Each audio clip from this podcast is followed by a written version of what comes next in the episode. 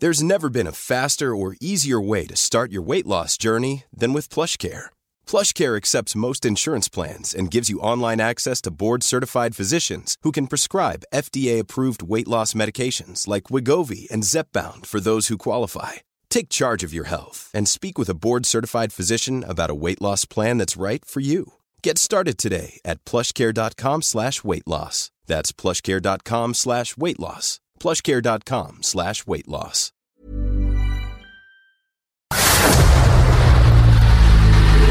El dedo en la llaga. Había una vez un mundo en el que nadie creía. Un país de historias inexplicables. Una nación con personajes asombrosos. Santo Tomás tenía razón. Hay que ver para creer. El México increíble. Las verdades que duelen. La voz de los que callan. El dedo en la llaga. Infórmate, diviértete, enójate y vuelve a empezar. El Heraldo Radio presenta El Dedo en la Llaga con Adriana Delgado. Otro año que queda atrás. Mil momentos que recordar. Otro año, mil sueños más. Hechos realidad. Y así iniciamos este dedo en la llaga del viernes 16 de diciembre del 2022. Y es que aquí, en el dedo en la llaga, ya estamos en modo Navidad. Hashtag viva la Navidad. Así que iniciamos con esta canción de la hermandad y Mijares, Manuel Mijares. Y ustedes recordarán este grupo de grandes cantantes como Manuel Mijares, Yuri, Denise de Calaf, Las Pandoras, Daniela, Romo, Hernaldo, Zúñiga, Tatiana, todos integrando esto que se le llamó hace algunos años la hermandad. Pues retomaron esta canción maravillosa de Ven a cantar para estas fiestas decembrinas. Escuchemos.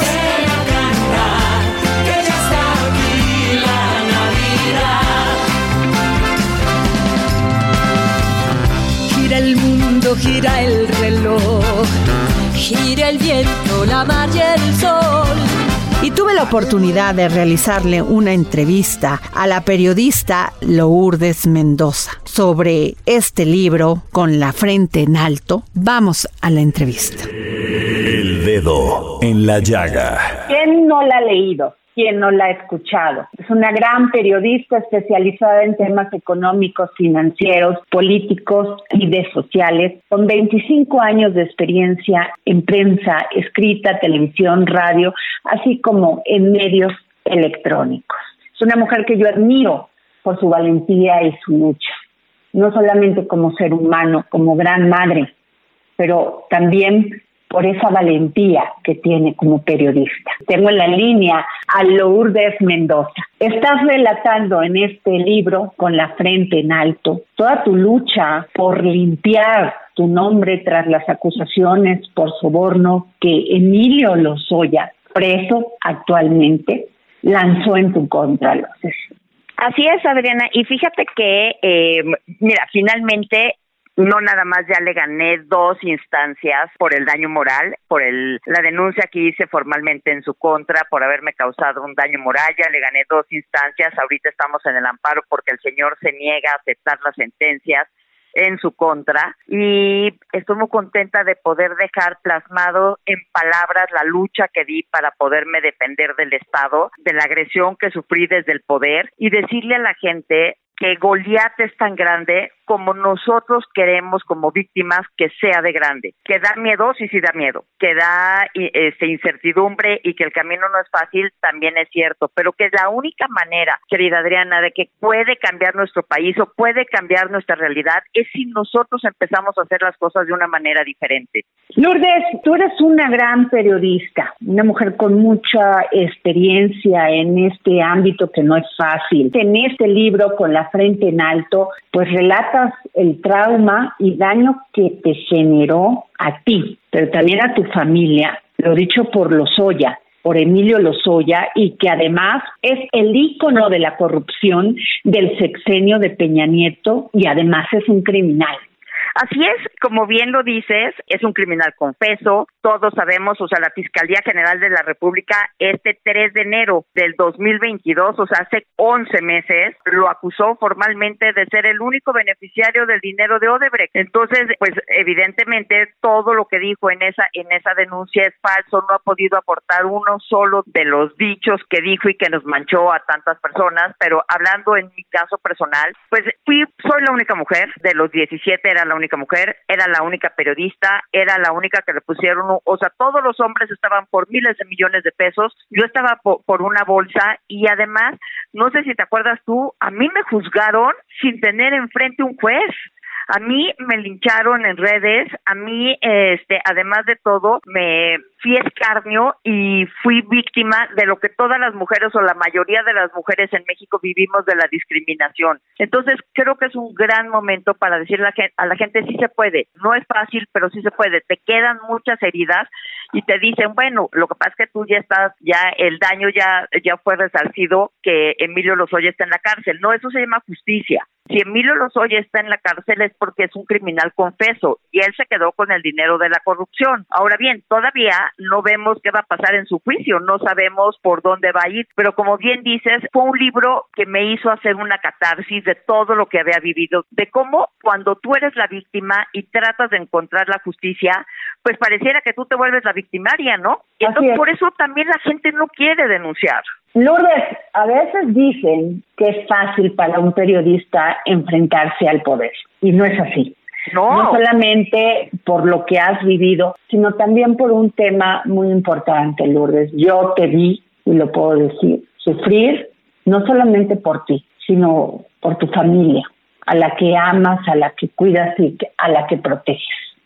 Mira, eh, tú conoces además, eres muy cercana a nosotros, te queremos muchísimo en mi casa y tenemos una familia mononuclear, Daniela y yo, somos las dos solas y cuando, si bien es cierto, cuando las redes te empiezan a atacar, lo primero que te dan de consejo es que no las veas, pero hay cosas que tienes que ver y decía claramente muchos de los recados eran si ves a Lourdes en la calle, que no te, que no te apantalle, todo lo que trae es del erario. Primera mentira, o sea, de haber, o sea, primero es, no me dieron nada, pero de haberme dado algo, no era del erario, era de la corrupción de Odebrecht. Entonces tuve que hablar con mi hija y decirle que podíamos sufrir una agresión, ¿no? Y me decía, pero ¿por qué, mamá? Si eso no es cierto, pues porque así nos tocó en este momento y me tengo que defender. Pasaron por encima de mi presunción de inocencia, pasaron por encima de mis derechos humanos y son palabras u oraciones que las, las sientes tan lejanas, pero cuando te toca vivirlas en carne propia, créeme que te da miedo, créeme que lloras y que además la sociedad no somos solidarios. O sea, no, ¿cómo es posible que un criminal confeso te acuse sin una prueba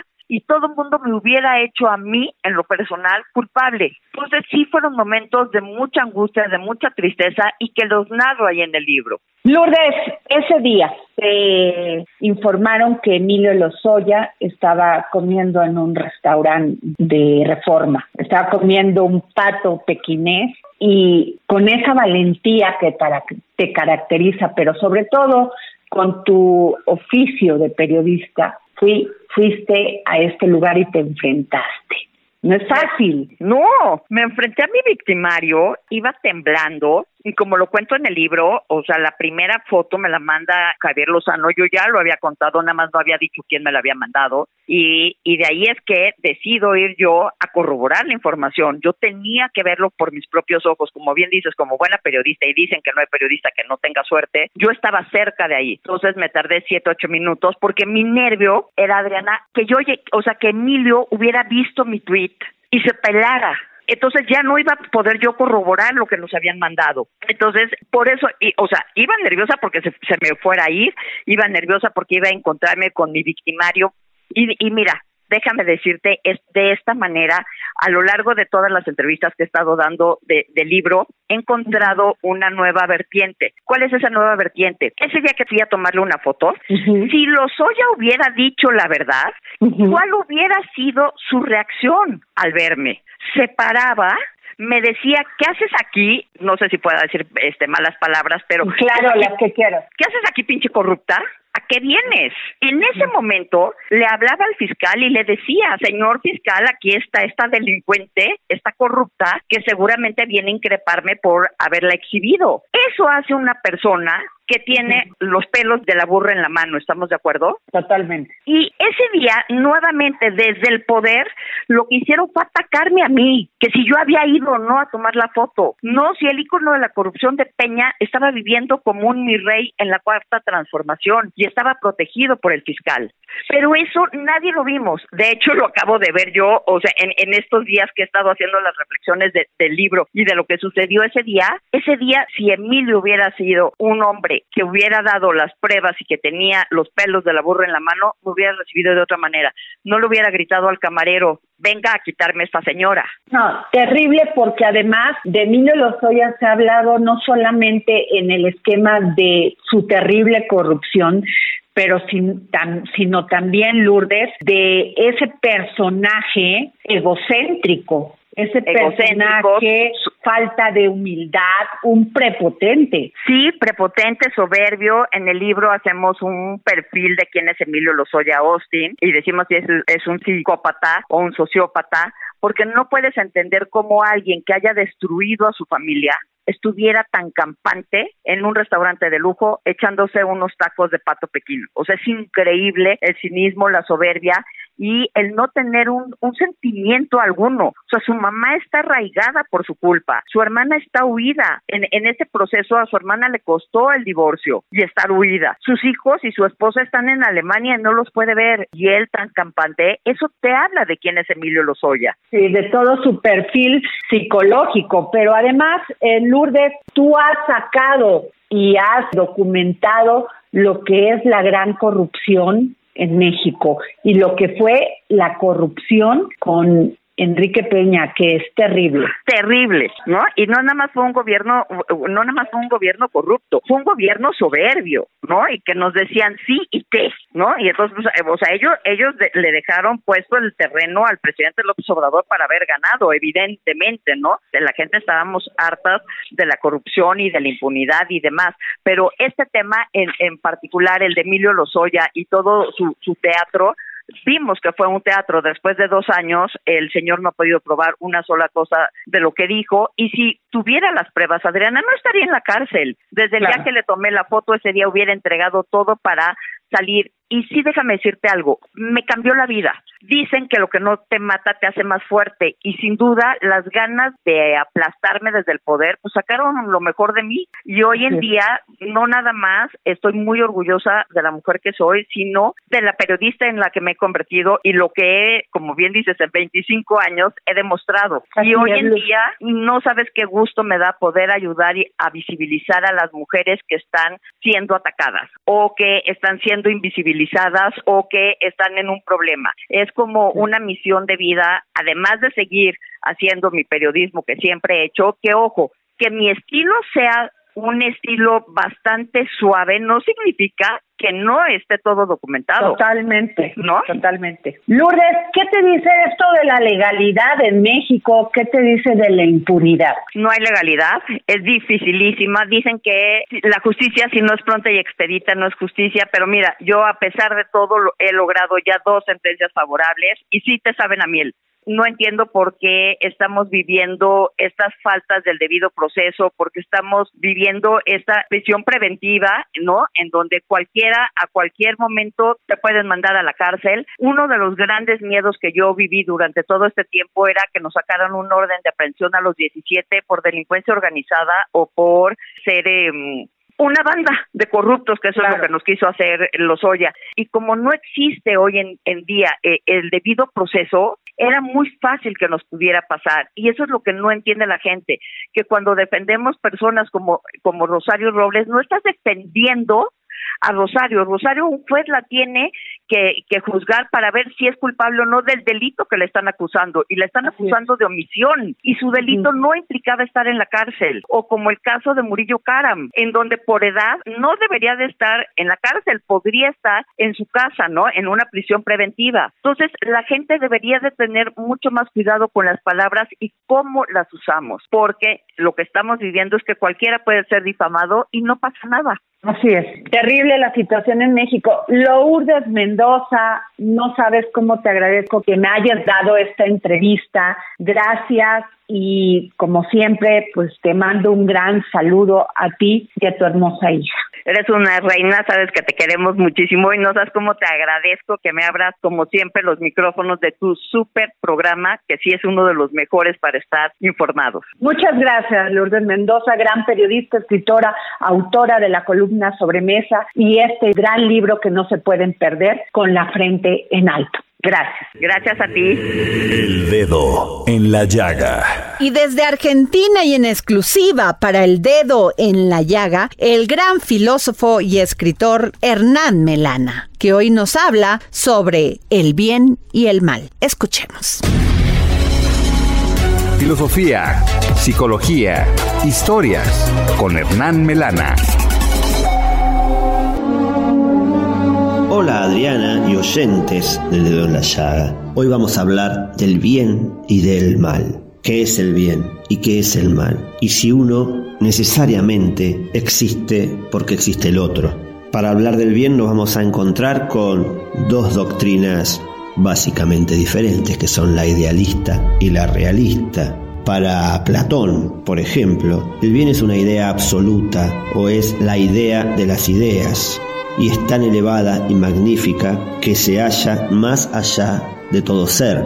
Para Aristóteles y para muchos escolásticos esto es rechazado porque hay bienes accidentales, hay bienes pequeños, hay bienes cotidianos que no tienen nada que ver con el bien absoluto, porque cada cosa puede tener su propia perfección. Y gran parte de la discusión aparece cuando se suma el mal, porque si el bien es algo en sí mismo, el mal también lo es, y aquí aparecía un gran desafío para los filósofos cristianos, que no querían equiparar lo bueno con lo malo, porque esto significaba equiparar a las fuerzas opositoras a Cristo ya en un estatus similar. Por lo tanto, el mal era un alejamiento del bien, era un bien en un lugar equivocado, en un tiempo equivocado. Para muchos el mal es parte de la realidad porque sin él la realidad está incompleta. El mal es concebido como un elemento necesario para la armonía universal. Esta teoría, que es la de los estoicos, resuelve la naturaleza del mal en base a una respuesta más bien implícita. Pero el mal es algo en sí mismo. Los maniqueos decían que el mal y el bien eran dos fuerzas iguales, que ambas fueron demiúrgicas, es decir, creadoras de la propia humanidad, del propio universo, y que estas fuerzas antagónicas deben existir necesariamente una con la otra.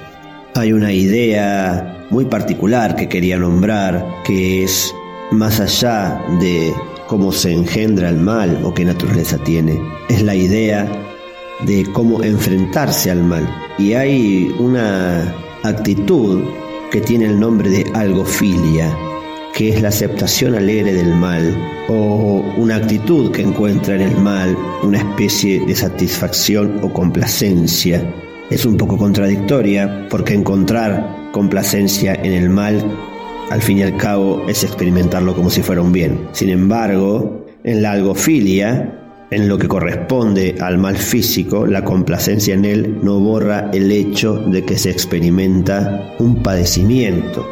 Es una aceptación resignada, no hay complacencia en el mal. Quizás esto provenga de la filosofía de los estoicos.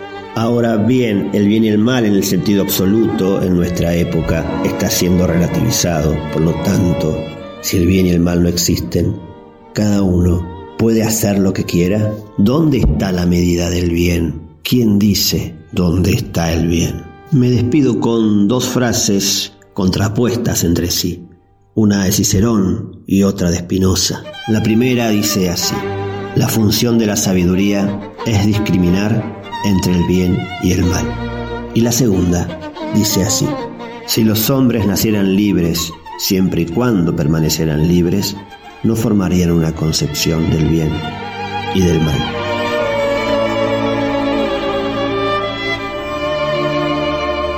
Con el objetivo de continuar mejorando la situación de las niñas y niños en México, la Fundación del Grupo Andrade realizará un sorteo de un auto Aveo LC TA 2022 nuevo. Si usted quiere participar en este sorteo, lo único que tiene que hacer es ir directo a la página de la Fundación Grupo Andrade.org.mx. Compre su boleto. Sin duda estará ayudando a muchos niños y niñas de nuestro país.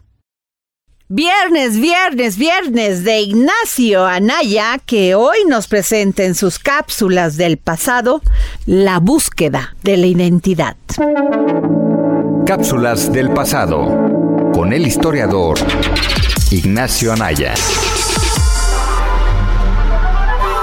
Hola Adriana, hola amigas y amigos del dedo de la llaga. ¿Qué es lo primero que busca un país cuando se independiza? En numerosos casos, el reconocimiento internacional. Sin embargo, esta respuesta conlleva a la siguiente cuestión. ¿Por qué? La respuesta se halla en la legitimidad que gana una nación. Es el caso que se observa con varias regiones que buscan su independencia. Según indica Francisco Javier Martínez Real en el texto A vueltas con la nación, política y cultura, cito al autor, lo que hace que una nación sea tal es que su identidad colectiva, el sentimiento de copertenencia de sus miembros, reivindica un carácter de fundamento legitimador de la constitución y distribución del poder del Estado. Termino cita. La esencia de una nación se encuentra en el sentimiento de pertenencia de los individuos que están dentro de dicho Estado. Cabe mencionar una cosa, la lucha independentista, como estrictamente el origen de una nación, no está del todo completo, ya que el autor mismo aclara, cito, ni la independencia es condición necesaria de la nación, ni la nación conduce necesariamente a la independencia bajo forma del Estado nacional.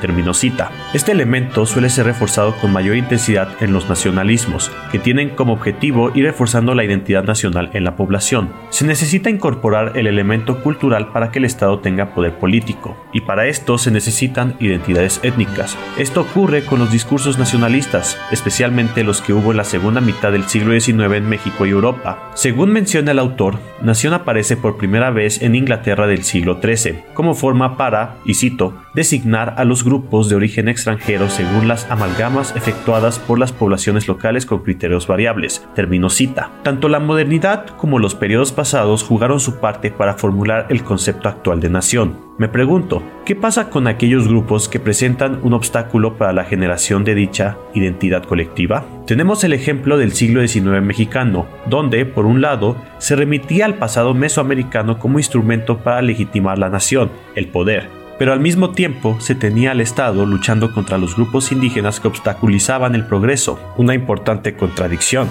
También me parece importante establecer que la nación mexicana es producto de distintas etapas, que lo tenemos directamente relacionado con la Revolución Francesa, los ideales de la Ilustración, el positivismo y la Revolución Mexicana. Espero que les haya gustado este episodio y recuerden escucharnos cada semana. Muchas gracias y hasta la próxima.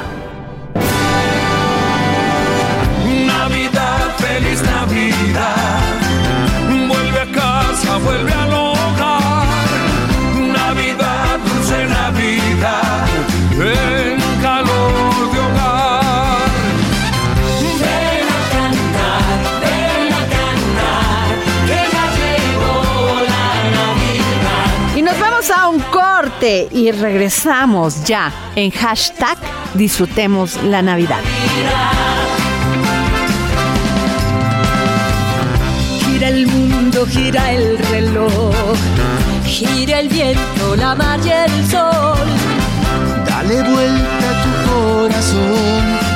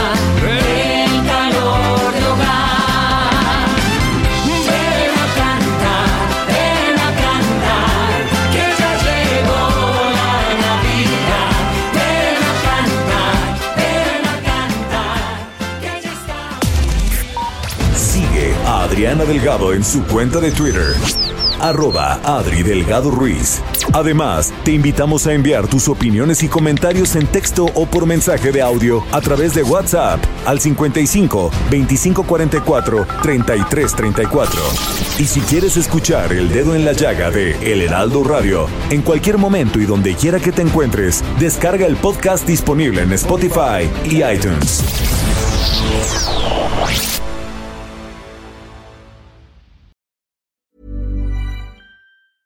There's never been a faster or easier way to start your weight loss journey than with PlushCare. PlushCare accepts most insurance plans and gives you online access to board-certified physicians who can prescribe FDA-approved weight loss medications like Wigovi and Zepbound for those who qualify. Take charge of your health and speak with a board-certified physician about a weight loss plan that's right for you. Get started today at plushcare.com slash weight loss. That's plushcare.com slash weight loss. plushcare.com slash weight loss. Sigue a Adriana Delgado en su cuenta de Twitter en arroba Adri Delgado Ruiz. Andrade La Viga te ofrece dos modelos únicos en nuestro país, una Ford Expedition Limited 2022 y una Ford Expedition Max 2022, ambas con nivel de blindaje 5. Visita hoy mismo nuestra agencia en Calzada de La Viga 1880, Mexilcancingo, Iztapalapa, código postal 09099, Ciudad de México o llama al 552128 4071. Entrega inmediata. Adriana Delgado, entrevista en exclusiva al director del Museo Nacional de Antropología, el doctor Antonio Saborit García Peña. Doctor, se acercan los 60 años en el 2024 de este museo, del aniversario del Museo Nacional de Antropología. ¿Nos puede contar algo de lo que va a ser, van a ser los festejos, si es que se puede saber? Decía, decía Edmundo Gorman que no había que dejar pasar un aniversario sin celebrar. Ajá. Y, y bueno, y lo creo. Tendremos varias cosas, espero, eh, estoy seguro que para entonces eh, eh, habremos concluido una serie de trabajos en las salas de- del, del museo, pero vamos a organizar, estamos trabajando ya en una serie de publicaciones para ese año eh, y en una serie de reuniones eh, que realizaremos aquí en el Auditorio Jaime Torres Bodet con especialistas tanto en el campo de la arqueología como en el de por, por decirlo pues, pero va a haber varias cosas. Jueves, 11 de la noche, El Dedo en la Llaga, Heraldo Televisión.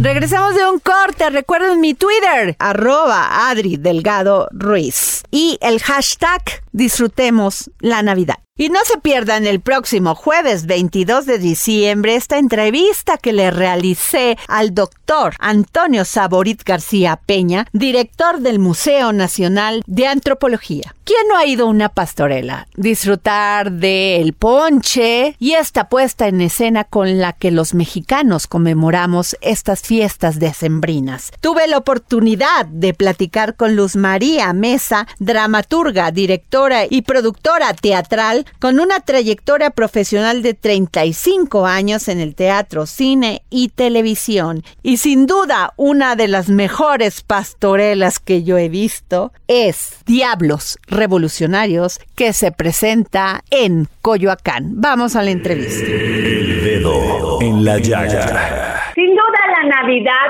es felicidad, es amor, es ponche, es piñata, son posadas, pero no puede faltar en nuestro itinerario para festejar estas fechas dejar de ir a la gran pastorela que presenta Luz María Mesa como gran productora. ¿Cómo estás, querida? Ay, Adriana, siempre un placer escucharte, que ap- apapacha el corazón oír tu voz. Gracias. A ver, cuéntanos de esta gran pastorela que presentas en Coyoacán, que además es una tradición. Imagínate, Adriana, 33 años ininterrumpidos, porque me voy a quitar los dos años de la pandemia, pero 33 años ininterrumpidos de hacer la mejor pastorela de México, y lo digo con mucho orgullo orgullo porque tengo unos actores, un equipo de producción, un equipo que hace los tamales, el atole, las piñatas, maravilloso. 33 años de recibir a la gente en uno de los recintos más hermosos de la Ciudad de México, que sin duda es la finca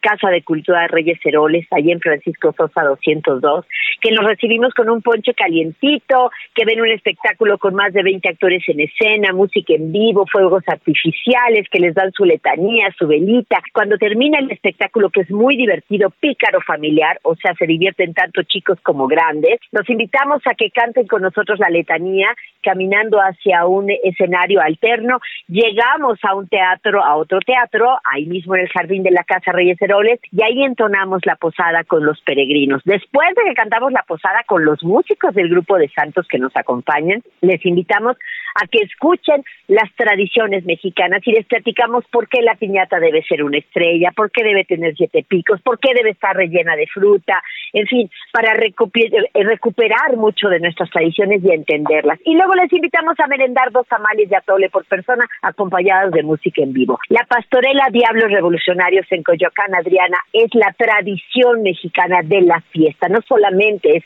es el hecho teatral, sino es toda la fiesta familiar. Luz María, pero ¿cuál es el origen de estas pastorelas y las posadas? Gracias, Adriana. Qué bueno que me haces esta pregunta. Mira, son dos cosas distintas, pero que van de la mano. Estas pastorelas con los frailes franciscanos y con los jesuitas se les atribuye a ambos esta parte de la evangelización del pueblo mexicano. Como había un problema de comunicación con el lenguaje, porque bueno, no se hablaba el castellano y ellos no hablaban el náhuatl o cualquier otra de las lenguas que se hablara en, en nuestro territorio, pues lo que sí se dieron cuenta es que nuestra raza es muy visual.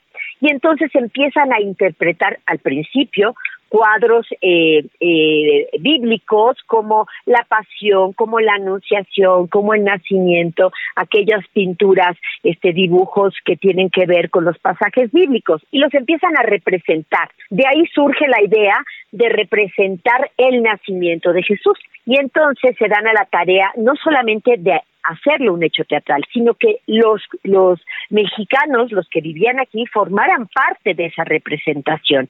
Entonces, para hacerlo muy gráfico, por ejemplo, nuestra gente, nosotros que somos morenazos de fuego, pues para representar aquellos ángeles que en los dibujos y en las ilustraciones parecían unos rubios grandototes, raspaban las, las pencas del maguey y los dejaban a secar al sol. Y esa fibra se hace amarilla. Con eso hacían los caireles de los arcángeles, en fin, y que los vestían para que representaran a los arcángeles y entonces poderles enseñar y evangelizar con ello que fuera, eh, que entendieran la historia del nacimiento del niño Jesús. Junto con eso, se les explicaba que eh, María y José tuvieron que recorrer muchos eh, kilómetros y caminos porque se tenían que empadronar también para que lo entendieran y representar los nueve meses de espera de la Virgen María, se hacen nueve posadas en México a partir del 16 de diciembre y hasta el 24 de diciembre, si contamos, son nueve noches de posadas. Y cada noche en México, todo esto se ha ido transformando, ya no lleva una finalidad evangélica, sino es meramente una tradición familiar y de comunidad. Por eso hay pastorelas y posadas en los mercados, en las iglesias, en las escuelas, en las casas, en las familias, en todas partes, porque recordamos este hecho de tradición y esto va cubierto de muchas cosas. Todos hemos escuchado decir esto de, uy, hoy sí no cargo, este año ya no cargo los peregrinos. ¿Qué quiere decir? Que ya no llegas a las posadas. ¿Por qué? Porque la tradición en México es que los, los dueños de la casa en donde se hace la posada carguen las imágenes de los peregrinos. No es que se disfracen ni nada, cargan a los peregrinos y entonces salen al exterior de la casa a pedir posada. Cuando entran por fin se prenden todas las luces de la casa y se canta el entre santos peregrinos. En fin, Adriana, que estamos llenos, llenos, llenos de muchísimas tradiciones que tienen un significado de comunidad. Luz María, ¿por qué ir a tu posada e ir a otra. ¿Cuál es la diferencia, el toque especial que le pone Luz María Mesa? Muchas gracias. En primera, te puedo decir, es la calidad del trabajo, la calidad de los actores. Todos son actores profesionales y músicos profesionales. Todo esto es una gran producción tradicional. Como te digo, la, la pastorela se hace en todos los rincones, pero esta, la tradicional pastorela de Coyacán, le ofrece a la gente un ambiente pícaro familiar, con todo profesional, todo en vivo, todo hecho el mismo día y con una gran calidad y una gran calidez. Esto nos ha llevado a que en 33 años son más de 100 mil personas que nos han visto, Adriana, y esto pues me da muchísimo orgullo, son tres generaciones. Eh, Luz María, ¿cómo vas a pasar esta Navidad? ¿Qué comes? ¿Qué cenas? ¿Qué haces de cenar en el 24? Ah, yo sí hago, yo sí hago la cena de Navidad, efectivamente, y nosotros la pasamos en familia como es la tradición mexicana, hacemos nuestra nuestra nuestra tradicional cena y ponemos desde, hacemos todo, ¿eh? Romeritos, pavo, ensalada de manzana, bacalao, ahí hay de todo, esto parece buffet porque para todos los gustos y todos la verdad es que disfrutamos mucho, sobre todo la tradición de cantar el arrullo que se canta esa noche, así es que es maravilloso poderlo pasar en familia, querida Adriana, porque es un día que sí, para mí y para mi familia siempre ha sido muy importante juntarnos. Pues muchas gracias, querida Luz María Mesa, gran amiga, mujer de gran profundidad emocional, este, intelectual pero sobre todo un gran germán. Gracias, Adriana. Oye, ¿le podemos regalar unas cortesías a todo público? Por favor, dinos ya. ¿Qué te parece que para la primera función, viernes 16, les podemos obsequiar tres pases dobles, o sea, seis personas con todo y cena, merienda, atole, con todo. Tres pases dobles para las personas que se comuniquen a tu programa. Pues muchas gracias, querida Luz María. Ten una gran, gran Navidad y un maravilloso fin de año, pero un inicio lleno de emociones, un inicio de año lleno de emociones. Igualmente, querida, un abrazo grande y muchas gracias. Hasta luego. El dedo en la llaga. Luz María Mesa nos regaló tres pases para ir a ver esta maravillosa pastorela Diablos Revolucionarios. A todos aquellos que me sigan en mi Twitter, arroba Adri Delgado Ruiz, y me manden un tweet. Hoy es viernes de comer y beber. ¿Y quién más que Miriam Lira, editora de Gastrolab, que nos habla sobre el arranque de las posadas? Gastrolab. Historia, recetas, materia prima y un sinfín de cosas que a todos nos interesan. Hola, ¿qué tal Adri? Amigos del dedo en la llaga, feliz viernes para todos ustedes y estamos ya muy contentos porque el día de hoy arrancan las posadas. Ponche calientito, tostadas de tinga y pata, buñuelos, naranjas, guayabas, jícamas, algunas colaciones, cacahuatitos y tortas de bacalao. Son tan solo algunas de las delicias que se empiezan a disfrutar en las posadas navideñas. Se trata de nueve fiestas que se realizan previas a la Navidad, donde la alegría, las risas y el buen humor ponen el toque perfecto en estas celebraciones tan especiales. En cuanto a las piñatas, estas son infaltables, donde se expone algunos de los pecados más grandes del mundo, la soberbia, la avaricia, la gula, la lujuria, la pereza, la envidia y la ira. Los cantos y la representación del peregrinar también se representan, cuando María y José en su búsqueda para encontrar posada, pues tuvieron que caminar y caminar hasta llegar al, al lugar deseado. De acuerdo con la historia, nos cuenta que las posadas llegaron con la conquista española a nuestro país,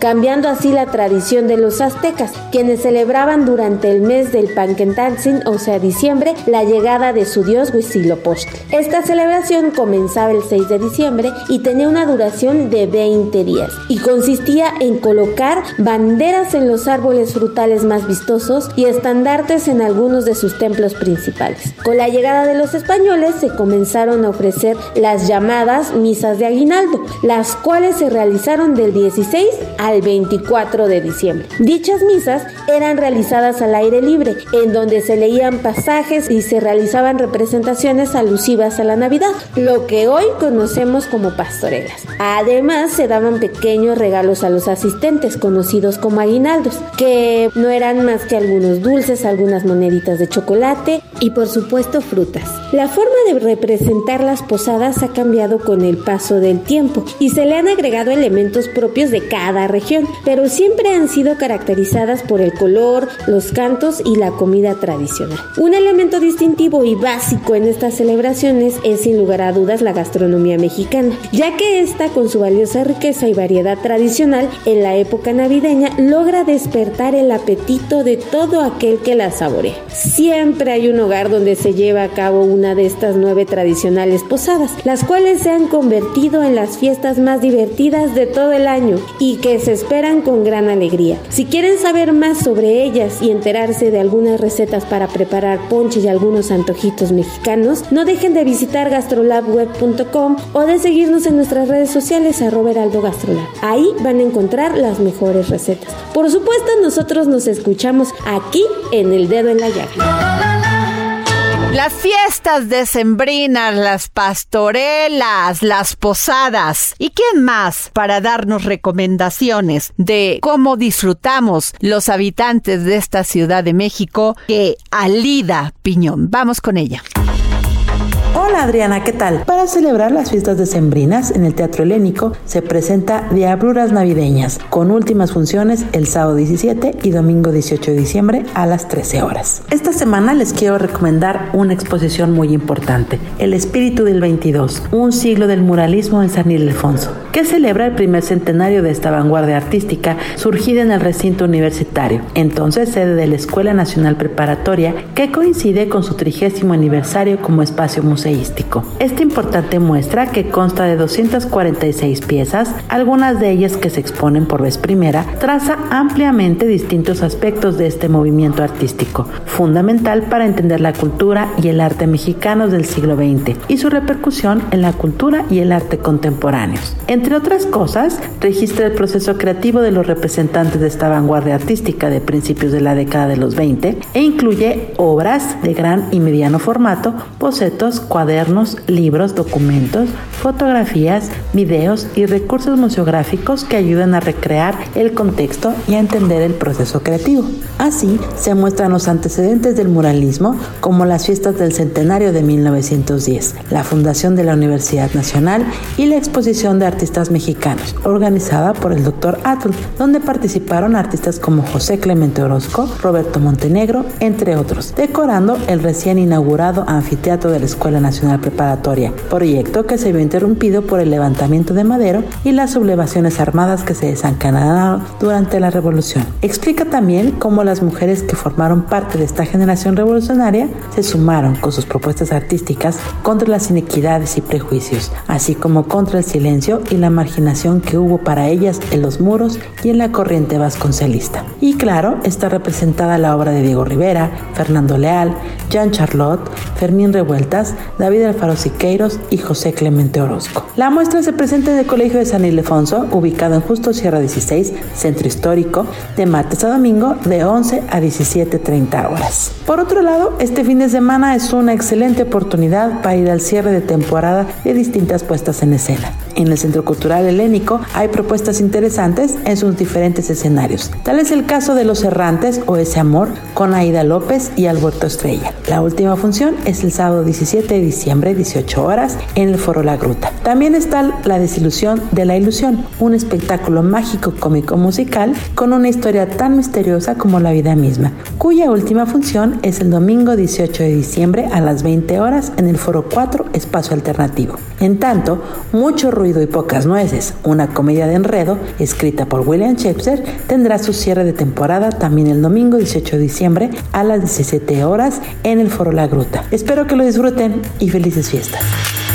Y estas fiestas también son para disfrutar, para estar en paz. Y muchos de nosotros pues estamos en compañía de nuestros seres queridos y se nos antoja ver una serie, una película o ir al cine. Y por eso Gonzalo Lira nos da sus recomendaciones.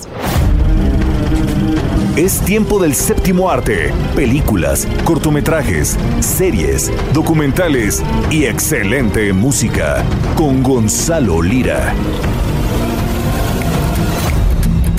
Hola, ¿qué tal Adri? Muy buenas tardes a ti y a toda la gente que nos escucha por aquí, por el dedo en la llaga. Yo soy Gonzalo Lira y llegó el viernes. Vamos a hablar de cine y nos vamos a adelantar un poquito en el tiempo, ya que apenas esta semana se dieron a conocer las nominaciones a los premios Globo de Oro eh, que entrega la prensa extranjera en Estados Unidos, la prensa de Hollywood, que eh, radica en Hollywood, pero que viene del extranjero. Y bueno, el Globo de Oro que estuvo pasando por varias controversias el año pasado, el antepasado, eh, está de regreso y lo que llama la atención es la nominación de tres mexicanos dentro de sus varias categorías. En primer lugar, bueno, Guillermo del Toro está nominado con la película Pinocho como mejor película animada, con altas probabilidades de llevárselo. Diego Luna, quizá con menos probabilidades, pero tiene una nominación como mejor actor en una serie dramática por su trabajo en Andor, esta serie de Star Wars que encuentran en Disney Plus. Y por último, y es en lo que nos vamos a enfocar ahorita, Diego Calva está nominado como mejor actor protagónico en una película de comedia o musical por Babylon. Diego Calva es un actor poco conocido que ha participado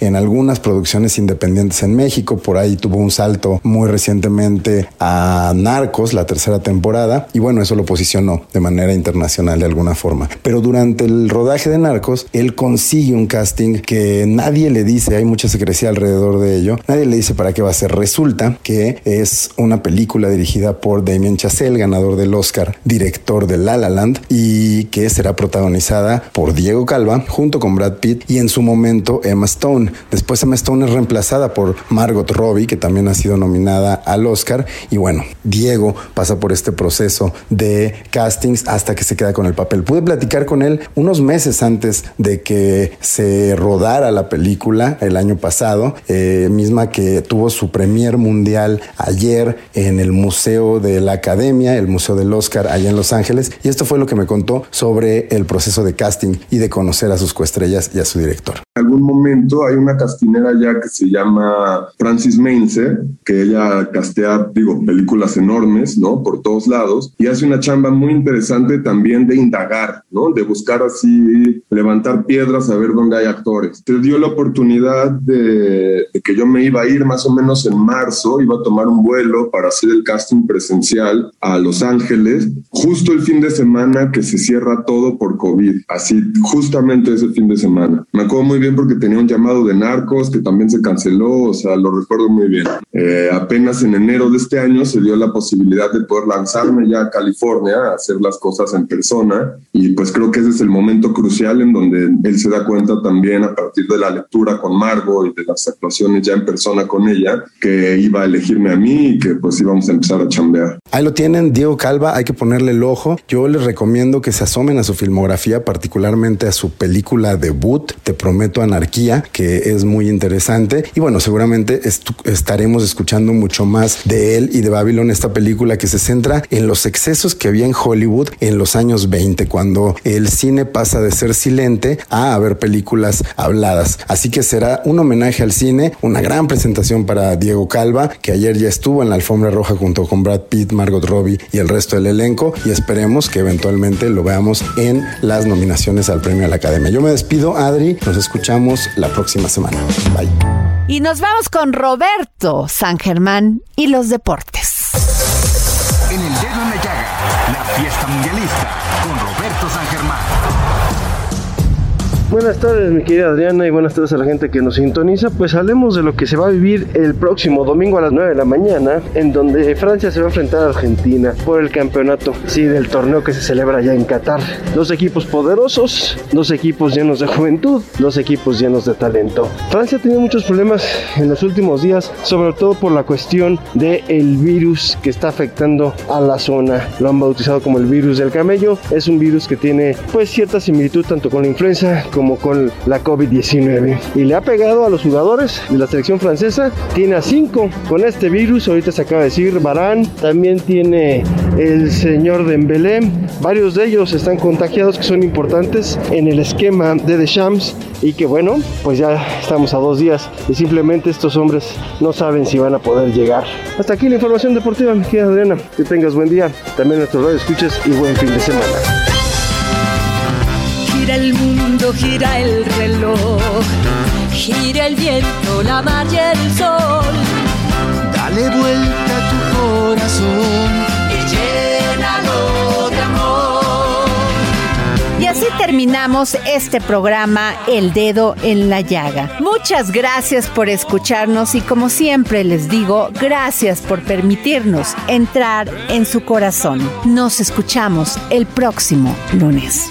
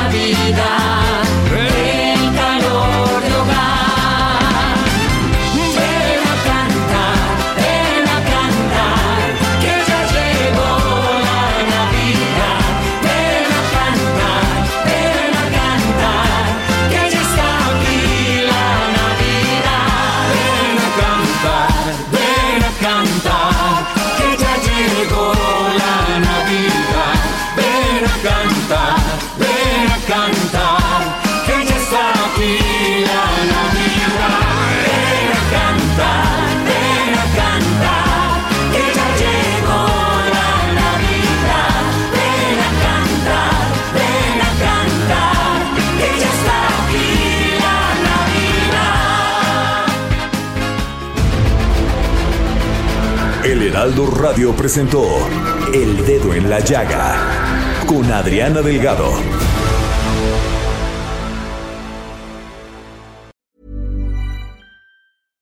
Imagine the softest sheets you've ever felt. Now imagine them getting even softer over time. That's what you'll feel with Bowl and Branch's organic cotton sheets. In a recent customer survey, 96% replied that Bowl and Branch sheets get softer with every wash. Start getting your best night's sleep in these sheets that get softer and softer for years to come. Try their sheets with a 30-night guarantee. Plus, get 15% off your first order at bowlandbranch.com. Code BUTTERY. Exclusions apply. See site for details.